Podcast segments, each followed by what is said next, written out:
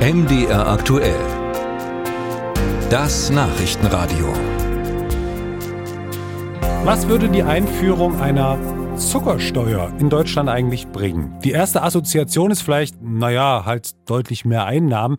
Laut einer Studie der TU München sind es aber in erster Linie mal deutliche Einsparungen. Der Gedanke dahinter, kosten Dinge, wo Zucker drin ist, ganz speziell Softdrinks, mehr Geld und wird dadurch seltener gekauft, dann bleiben die Menschen gesünder. Auf welchen Annahmen beruht die Studie genau und wie hoch wären denn die Einsparungen? Ich spreche darüber mit dem Autor der Studie, Karl Emmert-Fees von der TU München. Ich grüße Sie. Hallo Herr Schneider, danke für den Anruf.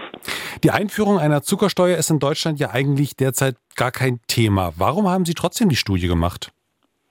Der Hauptgrund, warum wir die Studie gemacht haben, ist, dass unabhängig, sage ich mal, von der politischen Brisanz natürlich Übergewicht und Diabetes ein großes Problem in der deutschen Gesellschaft sind.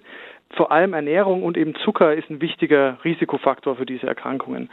Und unser Ziel als Wissenschaftler und Wissenschaftlerinnen ist natürlich, der Politik Informationen bereitzustellen, unabhängig von der politischen Lage gerade. Dann schauen wir mal auf diese Idee der Zuckersteuer und um die möglichst greifbar zu machen, nehmen wir mal eine Flasche Cola, halber Liter, die kostet derzeit ja, ist die Spannung recht groß. Nehmen wir mal 90 Cent. Wie teuer wäre so eine Flasche Cola mit Zuckersteuer? Genau, das ist eine, ist eine gute Frage, die tatsächlich relativ schwierig zu beantworten ist. Sie haben gesagt, die Spanne ist sehr groß. Das hängt natürlich vom jeweiligen Produkt und von, auch von der Reaktion der Unternehmen auf so eine Steuer ab. Und vor allem auch wichtig von der Ausgestaltung der Steuer.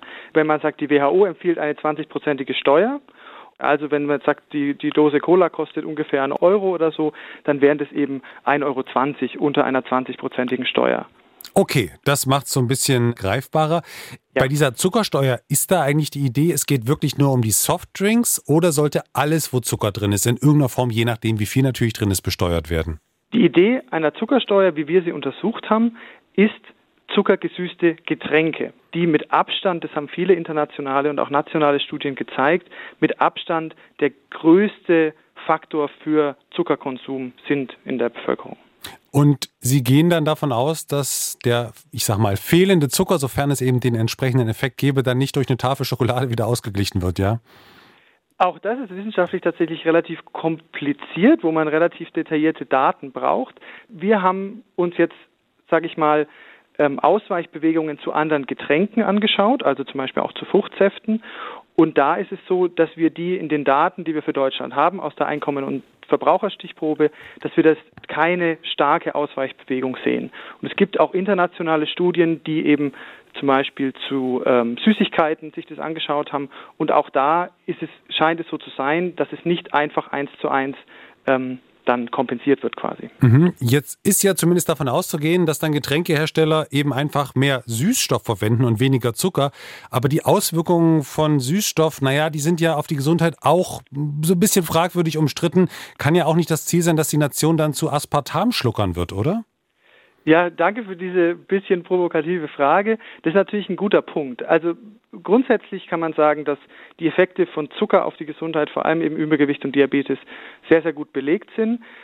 Wie Sie sagen, auch von Aspartam gab es jetzt neulich erst von der Weltgesundheitsorganisation eine Richtlinie, dass die möglicherweise eben auch äh, gesundheitsschädlich sind, auf andere Art und Weise zwar. Aber man muss dazu sagen, dass es, da lehne ich mich jetzt mal aus dem Fenster, ich bin kein Ernährungsmediziner, aber dass der klassische Zucker doch ungesünder ist. Und insgesamt ist es immer so bei solchen ähm, Getränken oder auch, auch Lebensmitteln, es ist nie ein Problem, dass man mal eine Cola trinkt. Es geht aber darum, dass der Gesamtkonsum vor allem unter Jugendlichen in Deutschland sehr, sehr hoch ist. Mhm. Und jetzt schließen wir dann langsam mal die Klammer auch zu meiner Anmoderation. Wie hoch wären denn die Einsparungen Ihren Berechnungen nach? Wie kommen Sie dann auch auf diese Zahlen? Wir haben in unserer Studie berechnet, dass zum Beispiel eine Steuer, wie es in Großbritannien eingeführt wurde, die in den Getränken zu 30 Prozent weniger Zucker geführt hat, insgesamt 16 Milliarden volkswirtschaftliche Kosten sparen würde. Davon fallen 4 Milliarden an reinen Gesundheitskosten an, also die Behandlung von Diabetes, Schlaganfällen und anderen Herz-Kreislauf-Erkrankungen. Und der Rest sind sogenannte Produktivitätsverluste, zum Beispiel durch Frühverrentungen und aber auch Krankheitstage in Unternehmen.